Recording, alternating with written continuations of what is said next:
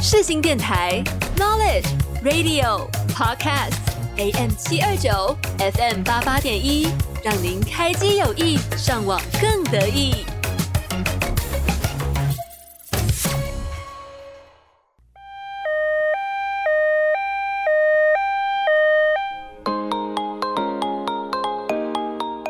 你今天剧荒了吗？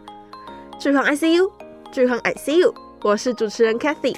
每周三下午两点到两点半，在空中与你相见。欢迎各位来到今天的剧话 IC，我是主持人 Kathy。那今天呢，要推荐的节目呢，又是一集陆剧推荐。那我在前面一集在推荐，哎，是推荐什么的时候也有讲过。忘记了，反正是某一集我有讲过，就是我最近在看《爱情而已》，然后呢，我前几天就是稍微把它看完了，然后就觉得天呐，真的是我还蛮喜欢的，很应该说，因为我前阵子其实真的非常少看陆剧，因为前阵子的陆剧真的都没有到我的点上，然后大部分都是在看台剧或者是韩剧比较多。那最近《爱情而已》算是呃度过，就是前阵子觉得呃陆剧都还好的时候，突然间出现了一部我觉得很不错的。呃，录剧，所以呢，今天就决定来推荐给大家。那今天的节目内容就是推荐《爱情而已》。那如果有兴趣的朋友们，就一起跟我听下去吧。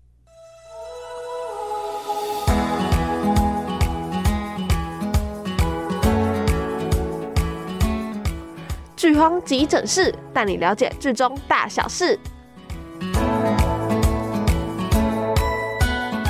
好的，欢迎来到剧荒急诊室。那今天要推荐《爱情而已》，那就是前阵子的时候，我发现好像蛮常看这种运动类型的爱情片，我也不知道为什么突然间就最近特别喜欢这类型的电视剧，然后就陆陆续续推荐了蛮多部的。那《爱情而已》算是我最近看到我觉得还不错的陆剧。那后面呢，我也是有安排了几个古装剧，就是。我的老本行 是老本行吗？但反正就是我平常比较常看古装剧嘛。那最近就是《长月烬明》它终于上线了，所以我目前还没看，因为它更新也还不够多，所以呢，我想一次把它看完。那应该会是在下下一集，或是下下下一集之类的，反正就看我自己什么时候想录，就是大家期待一下。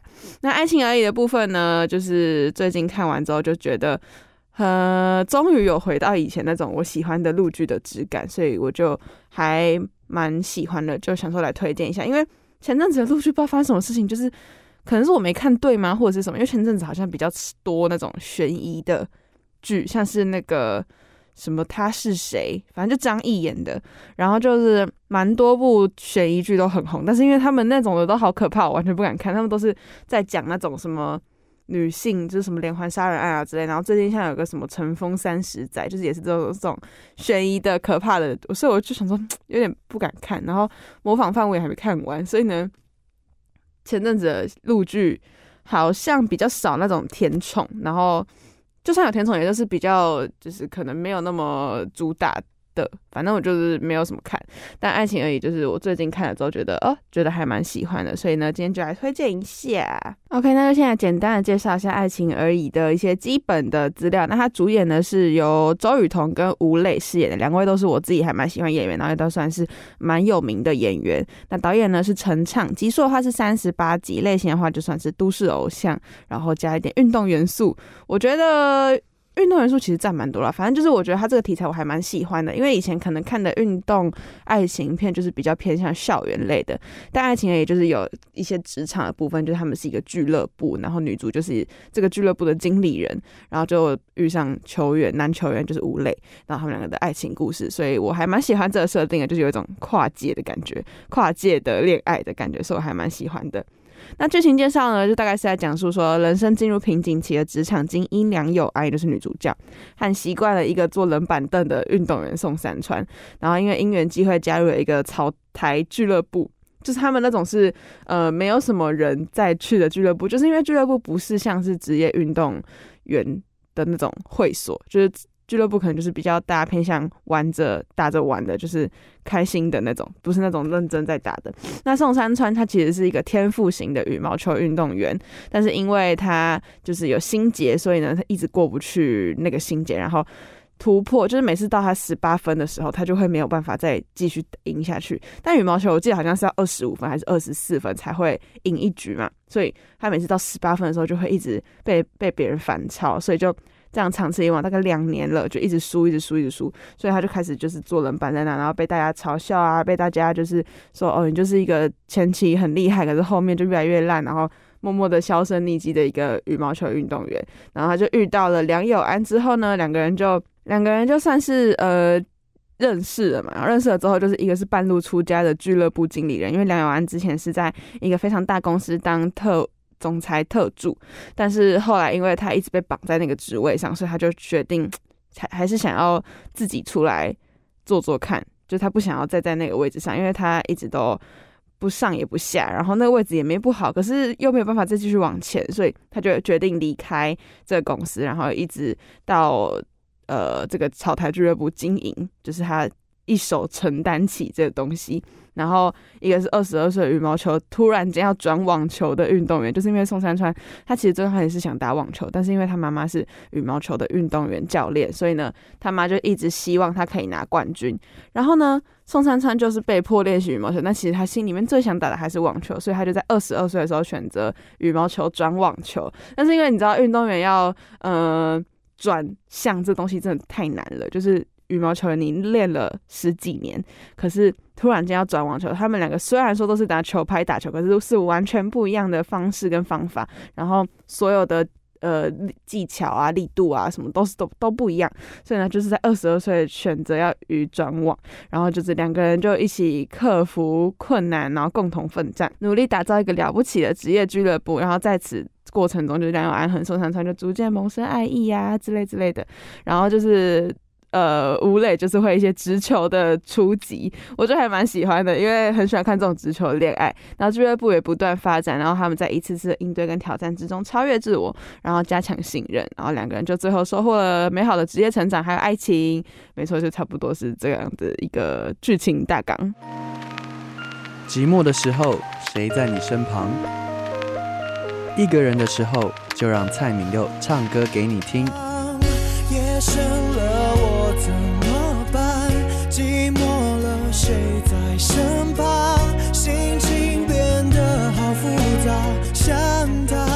我是蔡旻佑，你现在收听的是世新电台 FM 八八点一 AM 七二九。心放空了，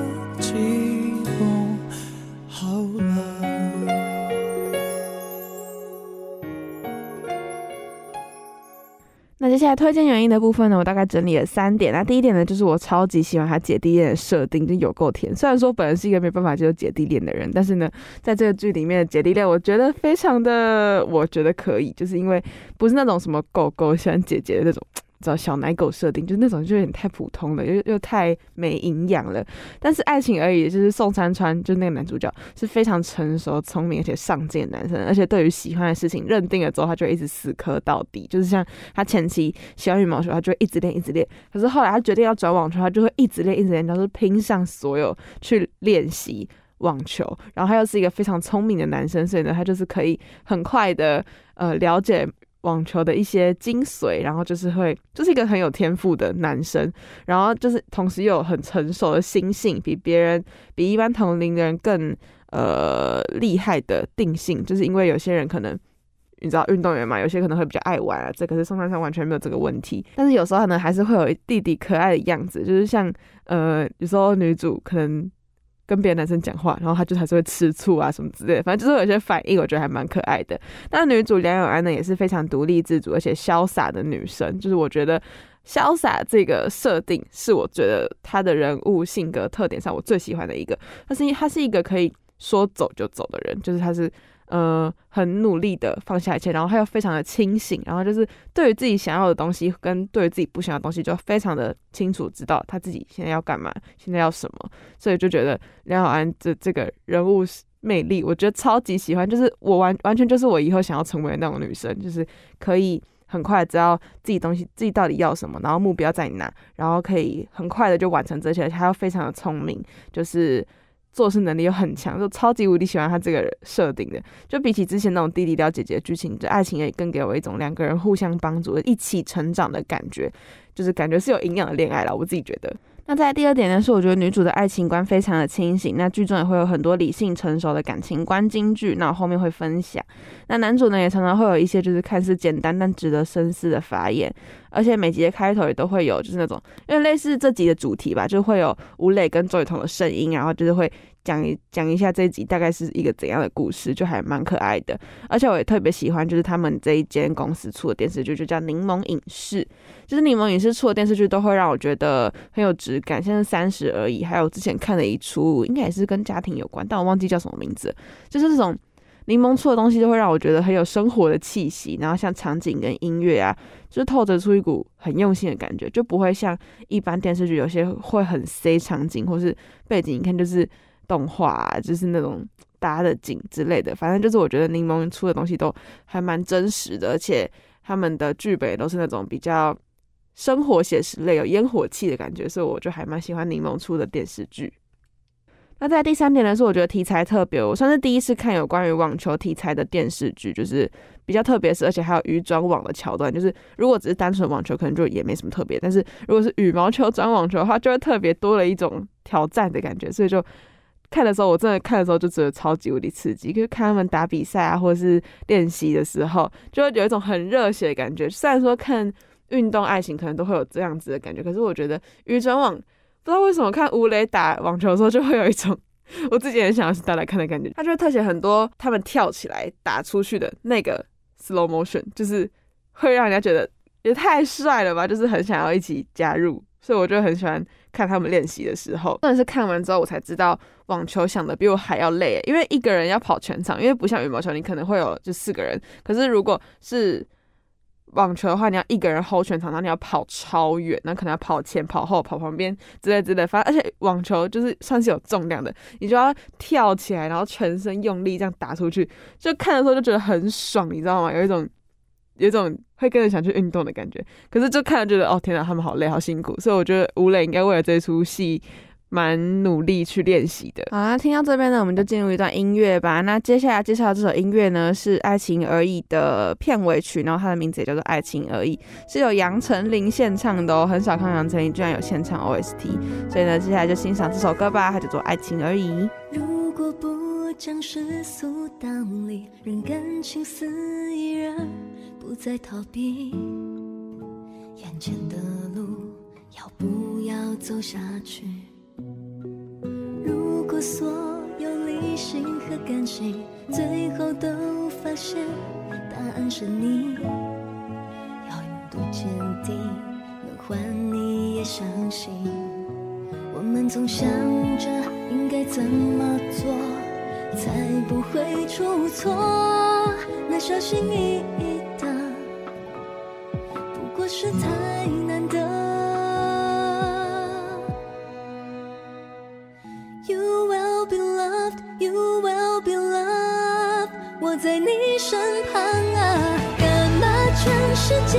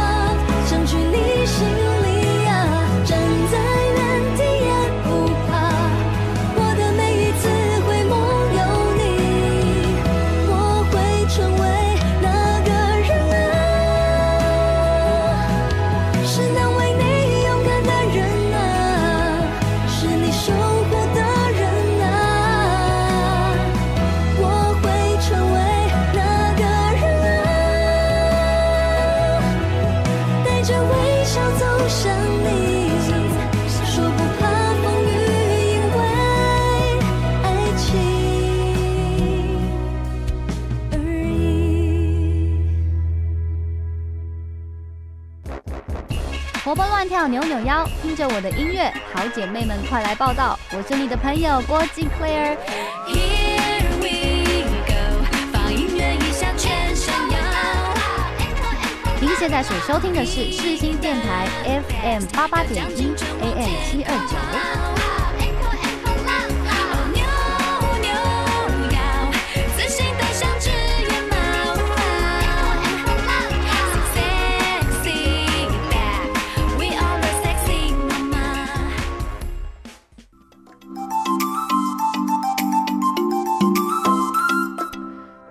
手术室，让你追剧无难事。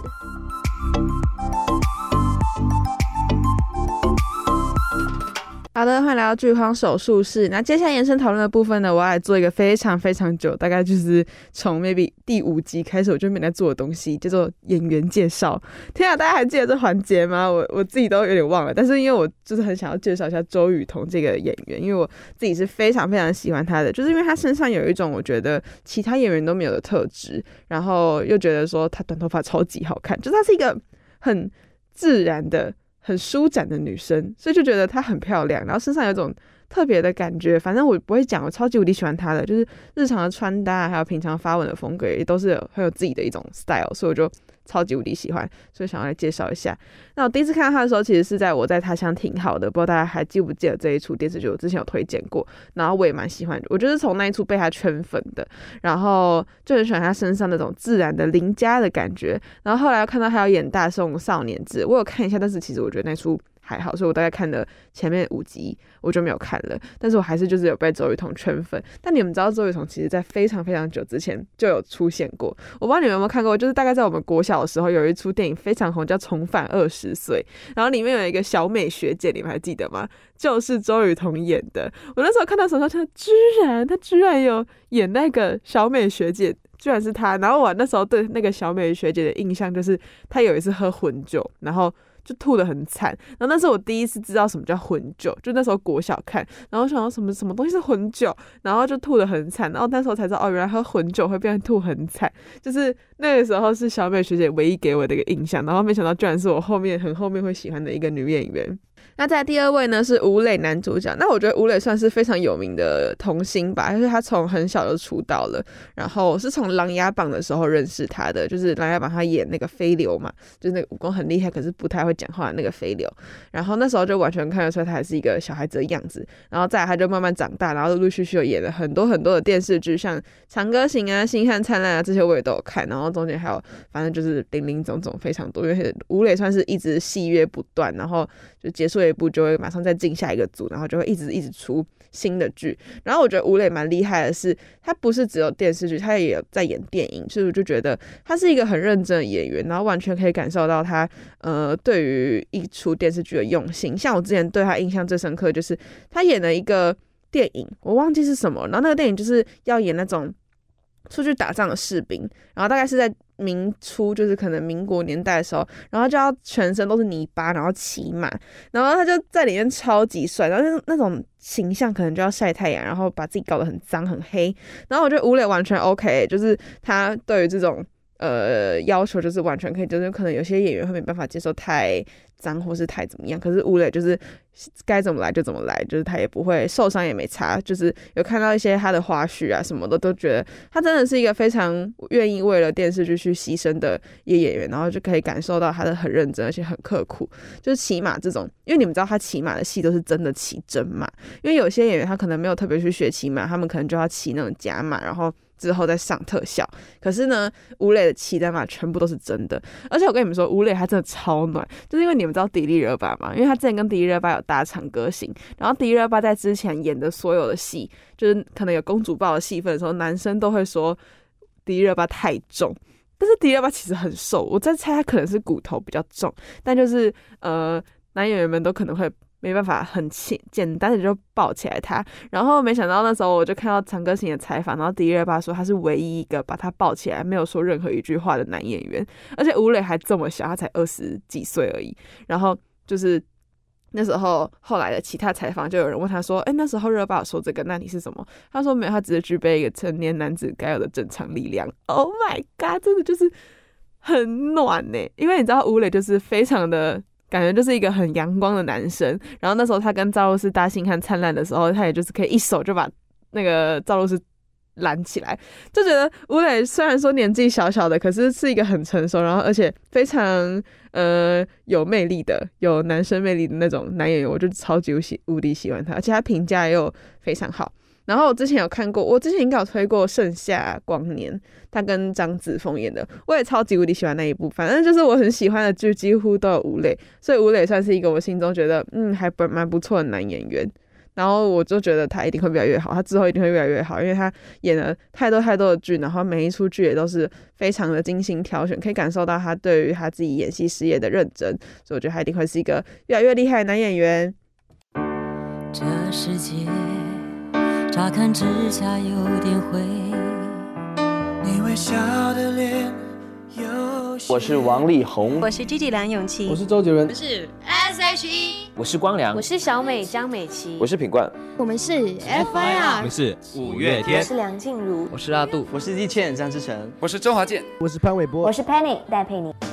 手牵手，我的是。新广电台 AM 七二九 FM 八八点一，和你手牵手，一起迎向更好的明天。手牵手，我的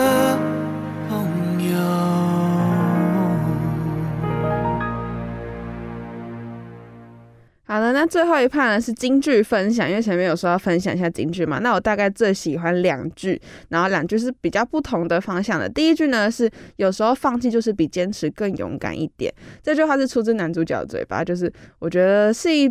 句很值得深思吧，因为有时候自己努力很久很久的东西，就如果说要放弃就放弃，其实真的也蛮困难的。你会想说，那我之前那些努力都白费了吗？然后辛辛辛苦苦达到这一切，可是现在要说放弃就放弃嘛，就是会有很多很多的犹豫。就像梁友安，就是女主角在剧中，她前面在公司时辛辛苦苦努力了十年，就看似光鲜亮丽的。总裁特助，但其实一直被那个总裁绑在同一个地方，就不上也不下，然后也不让他去带项目啊什么之类。所以你说他要跳槽吗？他也有说，就是他没有带过项目，也没有可能特别亮眼的成绩，所以他要怎么怎么转转去其他的地方，就转去其他地方，他要重新开始。可是他已经三十三岁了，他没有一个，他没有再一个十年可以让他再这样努力爬到现在这个位置，所以。那时候他在走之前就非常犹豫，到底应该要怎么办。然后是吴磊跟他讲了这句话之后，他才就是想好要勇敢的放下现在所拥有的这一切，然后去到一个新的地方、新的网球俱乐部，然后重新经营。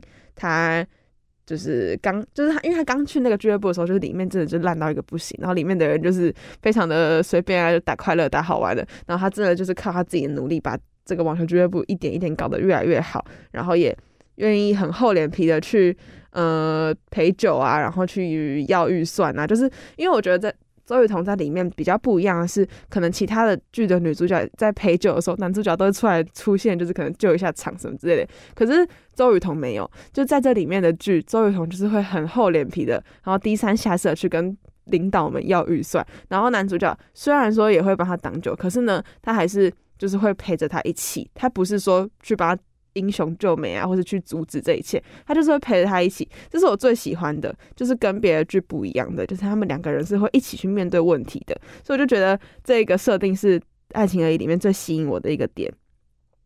然后他后来就是在三十三岁的时候选择重启人生，到从来没有碰过的网球俱乐部，一个人经营起这一切。就是看到他很努力的扛起这个草台俱乐部，把他一点点用的越来越好，就会觉得他身上有很大很大的能量，就会让我想要呃学习。我不知道我从来就是没有过一个人设是想要让我学习的，就是周雨彤这个人设，我自己是觉得非常非常的喜欢这样。那在第二句呢，是我觉得。呃，吴磊告白的时候，我觉得最感动的一句，他想他他就跟周雨彤讲说，我们两个之间差了十岁，我会用十个奖杯来补齐，换一个走到你身边的机会。天呐，我那时候看到时候觉得超甜，就吴磊也太会讲了吧，就是里面有很多那种类似这种这种话，可是这句是我觉得最喜欢的，不会油腻，反而很感动，就是是我看完《爱情而已》之后两个最喜欢的，算是。台词分享啦，对，也不算金句，就台词分享，所以我就还蛮喜欢的。那最后的话，就是我觉得《爱情而已》真的是一个蛮值得看的电视剧，就是没有特别的想要传递什么观念，可是又不会觉得它是一部废剧或是一部小甜剧之类的，就还是可以从中学习到一些东西，所以我就很喜欢这部电视剧，那就推荐给大家。那最后呢，我们就来听一首音乐吧，是由刘宇宁演唱的，也是呃爱情而已的 OST，叫做《反客为主》。那我们就一起来听这首歌。那今天的节目呢，就到这边告个段落喽，我们就下次见，拜拜。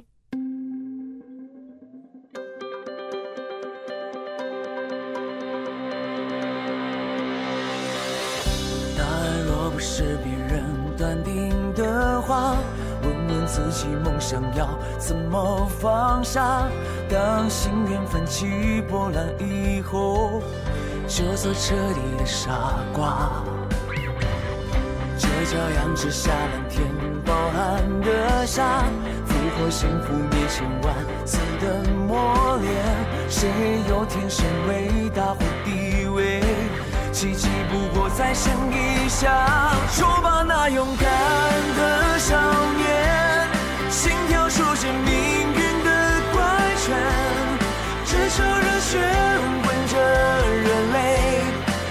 算跌宕怪就怪梦太美，手把所翱翔的少年，要让那看清的人惭愧，让心声不顾一切只为一瞬间，爱就爱红莲，因为决定了从此不再妥协，再多过往未来也选择期盼，对嘲笑最认真的宣战，才是命运的浪漫。人生的你战就在脚印之下，背靠绝境还有什么好输啊？一分一秒都绝不作罢，反客为主就是回答。就把那勇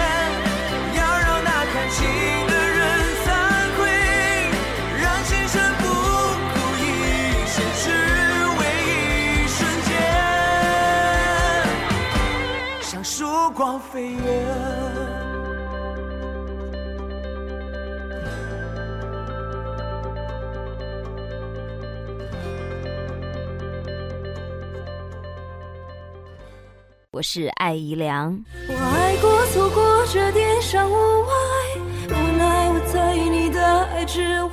广播世界魅力无限，世新电台带你体验。你现在收听的是世新广播电台 AM 七二九 FM 八八点一。笑开，一路上要绕过了几个弯，才能来到最美那。新电台，Knowledge Radio Podcast，AM 七二九，FM 八八点一，让您开机有益，上网更得意。时光不停，热爱不止，就是喜欢你，没你不可以。 환히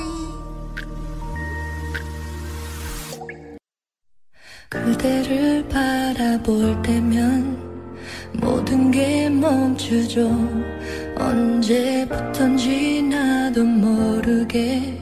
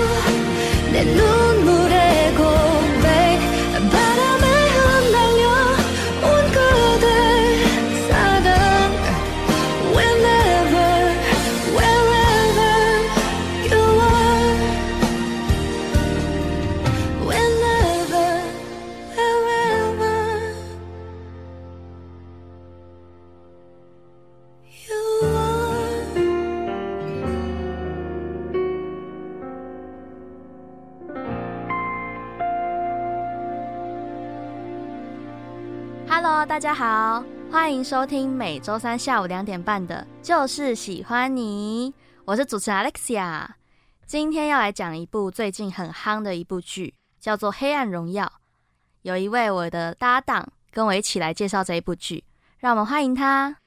Hello，Hello，Alexia，我我已经知道你怎么那个念了。Hello，大家好，我是事情好实在的主持人，不知道大家有没有听我的节目？其中一集也有来宾是这位，就是喜欢你的 Alexia 主持人。对，我的名字比较难念。对，我叫做李又琪。那是心好实在呢，是在探访，就说你喜欢吃什么，跟还有找一些用心做好食的餐饮店家的美食节目这样子。那我的播出时间呢，是在每周六的中午十二点，重播时间是晚上八点。那大家呢都一样可以，就是边听边配饭是最好的选择。非常棒的自我介绍，谢谢你，谢谢你。那最近又琪在忙什么？最近啊，我我最近才刚交出一份就是作业，因为最近期中考周要到了嘛，对不对？所以呢，都在每一个都都都在赶报告。那最近刚交出就是履历自传的报告，这样子。我现在才知道写履历自传真的是有够困难，对。然后我昨天交了，所以呢今天一整个就是全身虚脱的感觉，整个放松的感觉。对对对。但是我还是爬起来了，为了你的节目，没有啦。谢谢谢谢，我的面子好大哦。那个、那个我有，那个我还有上课，所以 真的同时要做广播又要兼顾课业，真的有点小困难。真的，有感受到我的那个吗？那个使不上劲了。而且今天这部剧是右奇挑选的，因为最近太夯了，所以大家都有看。对，所以为什么你当初会想要推荐这一部剧？是不是因为它太好看了？其实也不是，是因为它反而是我比较平常根本就不会去接触的剧类型吗？对，类型。因为呃，自从就是我们家最近装了 Netflix 之后，就我们家就一直在寻找好看的剧。呃，也不是我们家，就是我爸跟我妈这样子，看完一部又看了一部，又看了一部。那这一部呢？呃，我就可以直接报了吗？就是叫《黑暗荣耀》。那这一部呢，原本根本就没有打算看，因为它的封面一整个就是很很黑暗啊，然后连名字都很黑暗 这样子。但是呢，就是熟人一直说这很好看，这个超好看，加上它又是宋慧乔演的《太阳的后裔》嘛，然后所以呢，我们家就哦，好吧，那就看。我觉得这个名字很有意思啊，你不觉得吗？黑暗荣耀，嗯哼，就看不懂他在干嘛的。对，就是这个名字就有一种神秘感，然后每个人看都会有不一样的感觉。那你第一次看什么感觉？你看了这个名字会想到什么？我就是想到这个主角一定是在黑暗里面，嗯哼，然后他会在里面发光发热的概念，哦，就相较起来感觉是比较励志的感觉就对了。对，但是听起来确实跟复仇剧，我觉得在复仇剧的名字里面，这个名字算很优雅的，就是总比一些比较浅白的这名字感觉更有意思啊，很优雅。我觉得你修的很好，哎，确实。对啊，而且这个编剧非常厉害，嗯哼，叫做金银淑编剧，他非常强大，就他写了非常多的爆剧哦。例如说呢，像是我们回首他过去写的经典电视剧，有从《秘密花园》就是早期非常经典的一个韩剧，嗯、到《继承者们》在台湾非常红嘛，嗯嗯、还有《太阳的后裔》嗯、鬼怪，还有到现在的《黑暗荣耀》，哎，这些我都有听过，哎，所以呢就代表很红，真的。他真的是非常神的一个编剧，我真的是太太太太喜欢《太阳的后裔》了，所以我对他非常有印象。呃，其实呢，一开始呢要来就是跟他来录他的节目的时候，还想说要不要看《太阳的后裔》，那这个是我们高中的时候的剧吧，对不对？对，《太阳的后裔》其实有一个年限了，可是他到现在都还很经典。对，然后我那个时候是真的觉得，我的天，宋仲基真的好帅。那你为什么没有看？我我有看，只是我没看完。我看到一半就不知道为什么就没有看下去了，我自首。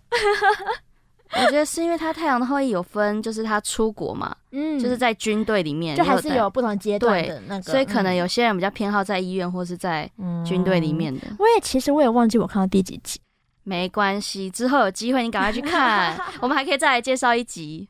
真的，《太阳的后裔》我已经看了大概有十遍以上，不夸张。还是一样都觉得很好看，真的。可是当然还是有觉得比较无聊的地方，我会跳过。嗯嗯。Oh, oh, oh. 但是就是整体来说，我觉得这个故事也是非常励志的。嗯哼哼哼，就是在讲述男主角和女主角就是一个军人，一个医生，然后两个人都在各自的领域像太阳一样发光，有人性的那一面，把它发扬光大。确实，像《太阳的后裔》，我觉得这名字也蛮浪漫的。真的吗？当初我是不知道后裔是什么意思啊，应该有点像继承人吧，嗯、太阳的传承人的概念。差不多。嗯哼，那再回来这一个《黑暗荣耀》的话，我会觉得这次《黑暗荣耀》这个编剧又创造出一个截然不同的风格。嗯哼，哼，我觉得他每次的题材都不一样，哎，我觉得很神奇。你刚刚讲的他的那个过去的经典剧，虽然我比较熟悉的就只有《太阳的后裔》跟《鬼怪》。但是《黑暗荣耀》的话，应该跟前面几个都没有重复吧？真的，他每一个真的几乎都没有重复过。嗯哼哼，真的很期待他下次会有什么样的作品。真的、啊嗯，而且我觉得他真的每一年都会有一些新的，就有稳定输出。嗯、我觉得他脑洞怎么可以这么大？确实啊，这灵感也很丰富之类的啊。嗯嗯，对啊，而且《黑暗荣耀》是一部十九禁的影集，嗯，它就比较偏黑暗的风格，嗯，是一个复仇悬疑剧。所以，如果喜欢这类型的朋友们呢，一定会很感兴趣的。你在笑什么啦？没有，我想到就是，其实呢，在我们家第一个人看这部剧的人是我妹，因为你妹满十九了吗？满啊，她已经上大学了，可以。就是她是今年高三生这样子，那她就在某一次休息中看了这一部，就因为真的很红，然后我妹也比我了解韩国那边的事情。然后呢，他就看完了，他一整天就坐在电视机前面在那边看这一部，因为这部影集很短，就是第一季八集，第二季也只有八集。对，然后我因为我当天有事就回家，回家的时候就那个问他说好看吗？嗯，他就给我一个很微妙的回答，他说：“呃，题材不是我喜欢的，但是会让人有一股冲动想要看下去。”他这样回答我。其实这也是我第一次看这种题材的影集哦，真的假的？我也是不偏爱黑暗风的。那你平常都偏爱哪一个？《太阳的后裔》吗？我偏向那种励志或是比较正向的，uh huh. 然后或是偶像剧，嗯、uh，huh. 真的比较爱情的。确实，确实。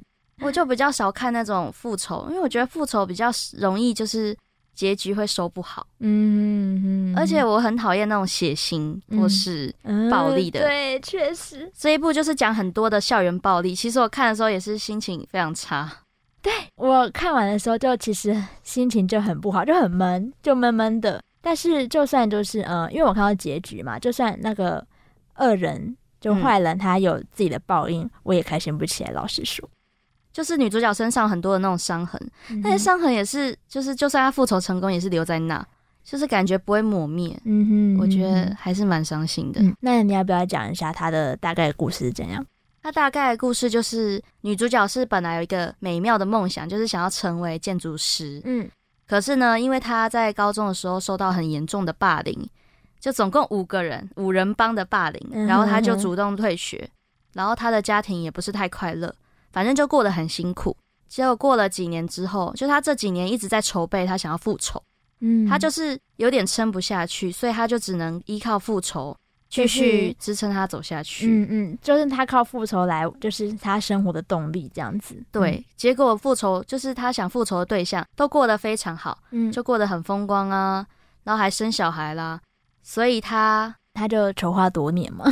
对，他就精心筹划多年。其实他很能忍呢，我每次看到都觉得他好能忍哦。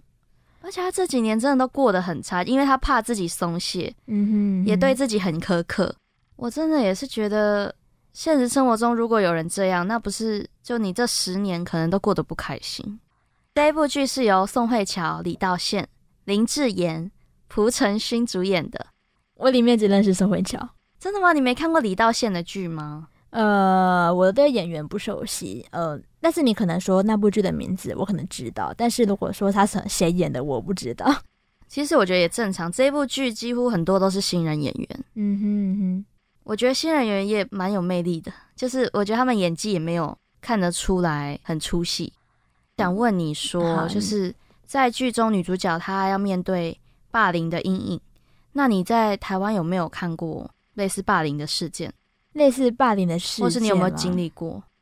这这个有点难说。我在高中高一的时候，我不确定那个是不是叫霸凌，但是我确实有边感受到恶意的感觉，就是因为我那个时候高一班上的人员就应应该说不太能融入班上的圈子这样子，然后比起同学，我反倒跟老师更亲近一点。那其实这样就很容易被针对。对，确实，同学可能会说什么啊，你是马屁精啊。对，差不多就是有点类似。他他虽然没有这么说，但是感觉就是这样子。他们就会觉得说，你何必跟老师一直在那边讲话？对，走得这么近啊之类的，你是想干嘛之类的？我非常有同感。有没有打小报告啊之类的嘛？对，所以呢，我那个时候就其实嗯，虽然还是有一群人就是很好这样子，但是我老实讲，我也不太好意思去打扰人家，因为人家也是一群嘛，就是班上的氛围并不融洽。对对对，对。就分成很很很很多很多块，然后我是不属于任何一块的人，这样子。所以你觉得被霸凌的原因是因为其他人不怎么跟你讲话吗？呃，倒也不是，因为其实我这样还好，嗯，反倒是这样还好。我真正感受到那个被霸凌，呃，也不算被霸凌，就是有点被欺负的原因，是因为那个那个叫什么？有一次，因为我通常都很早到校，那好乖哦。乖宝宝，这样子，你可以不要突然说出这种话。难怪老师喜欢你，因为你都很早到校。这、这个、这个才不是今天的重点。反正呢，就是我很早到校，就某几天的时候，我发现我的椅子跟桌面都有脚印。嗯，而且是连续好几天，哦、连续好几天的那一种。然后，其实我一直都会安慰自己，我一直都会安慰自己说，哦，可能是因为，呃，因为我的我那个时候桌椅是在那个靠窗的后面，我在想是不是有人什么可能在清洗窗户啊、擦窗户啊，还是怎样？需要翻翻墙的时候踩了我的椅子，然后没有擦，我还这样安慰我自己。所以你旁边就是你附近的人，他们的椅子和桌子有吗？没有，就只有我那一个。然后我就很默默的去后阳台拿了抹布，然后把我的桌子、椅子擦干净，这样子连续好几天。那你有没有就是跟老师反映吗？不是，不是，这这还不到跟老师反映的地步。我的意思是说，你有没有就是打扫时间去看，是不是真的打扫时候踩的？呃，没有哎、欸。那你好单纯，不行，我不能容忍，因为我有洁癖。真的，如果有人真的这样，我会把我的椅子和桌子换。哦，我会跟别人交换，我好坏哦。哦。其实感觉好像我当时遭受的好像不止这个，但是我比较印象深刻的是我脚印，然后我那个时候心里超慌的，我超懂那种一点就是很不敢相信我我会遭受这种事情的感觉，因为我本身你觉得你不应该要这样啊，因为因为因为我本身呢也是怎么说？我觉得我我是我是很浪漫的人，然后呢，我平常也会看一些动漫小说之类的，然后这个情节感觉就是会出现在动漫小说里面，然后遭受到我的身上，我就啊，一眼就是好傻眼，然后你又我的天呐，我我我到底干了什么事情？我觉得是很紧张吧？对，非常非常紧张，我就很默默的，真的那个时候蛮可怕的，就是全身都在抖的感觉，然后又很委屈。你再讲我就要哭了，嗯，真的，我真的觉得这样很慌。对，很慌。然后我想起来了，要是我就不会去学校了，我会直接。还有一次，就是因为高中有班群嘛，有班群，然后然后因为我那个时候赖的名字不是本名，呃，我现在赖的名字也也不是也不是，对对，就是我高中的名字就还是那个名字，对，就叫木子，嗯、因为我是李木子李这样子木子。然后呢，那个欺负我的一群人的其中一个就在赖群标注我，然后呢说我是谁。就是他说他，我知道，我知道，我知道你的意思。他直接标注我木子，你是谁？然后，然后后面的人就跟着起哄啊，就传讯息，我不认识你耶！我已经鸡皮疙瘩了。你知道我看到这些啊啊啊！然后坐在前面的人就跟我说：“你不要理他们，他们就他们在闹。”所以他们知道你是谁吗？他们他们是故意的。我是对，他们当然知道我是谁啊！他们是故意的。好幼稚哦！对啊，高中生哦，高一的时候太夸张了吧？高中生对，所以呢，我那个时候就马上截图，然后呢，我已我我已经忍不了了，对，我已经忍不了了，我已经就是忍受了，就是感觉比起虽然比起黑暗荣耀感觉没什么，但是我觉得他已经足够伤害我，所以呢，我就跑去办公室跟老师讲，然后我就把截图跟老师看，我那个时候还哭出来，因为我真的觉得很慌，很可怕，对。结果呢，虽然我很喜欢我当时的班导师，可是他这件事情真的是让我很失望。就是因为那个，就我们高一的这个班级是我们班导第一个带的班级，他们、嗯、他的新人，对他的导师职涯第一个带的班级就是我们班。他一直觉得学生就是非常的乖，非常的美好。真的假的？真的，你知道？他就说：“又琪，你不要怕，你不要怕，我现在就去跟他们讲。”然后他就把那几个主揪揪出来，然后呢，再走到那边谈话。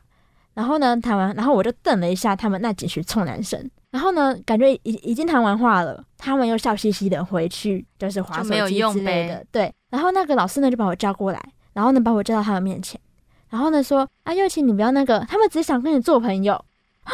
我听到我直接。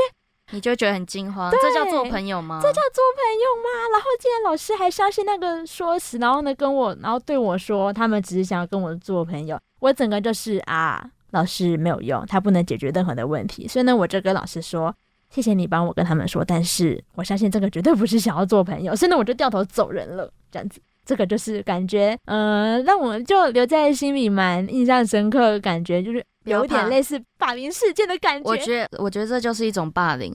霸凌真的不是说要多严重。对啊，就是其实我觉得也已经足够伤害我，就是这样。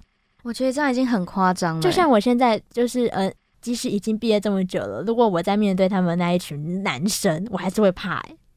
我还是会，就是我会避免跟他们对上眼。走在路上一定也假装不认识。对对对对。最好还躲得远远，对，绕路直接走。重点是那个，因为。因为我觉得他们其实是这个是在上学期比较严重，嗯，那下学期就其实好很多了。然后，然后我也渐渐的跟班上几个人比较熟了起来。那已经就是因为高一分班嘛，那高二、高三的时候，班群就有几个人在讲说要不要约出来啊之类的啊，但是都没有人出来理这样子。我我想说，高一的班级组成这样，然后然后你们还觉得我们可以出来玩，也真的是。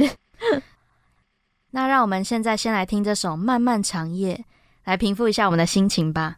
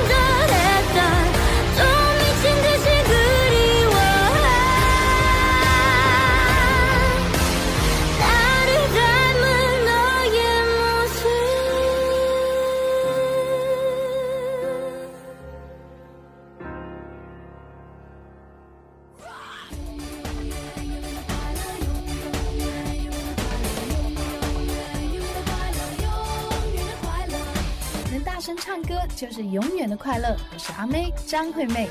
只想嗨嗨，I want to love me 坏坏，隐形的压力嗨嗨，什么都可以爱爱，都握在怀里。你现在所收听的是世新广播电台 FM 八八点一 AM 七二九。Come on, come on, I love you tonight.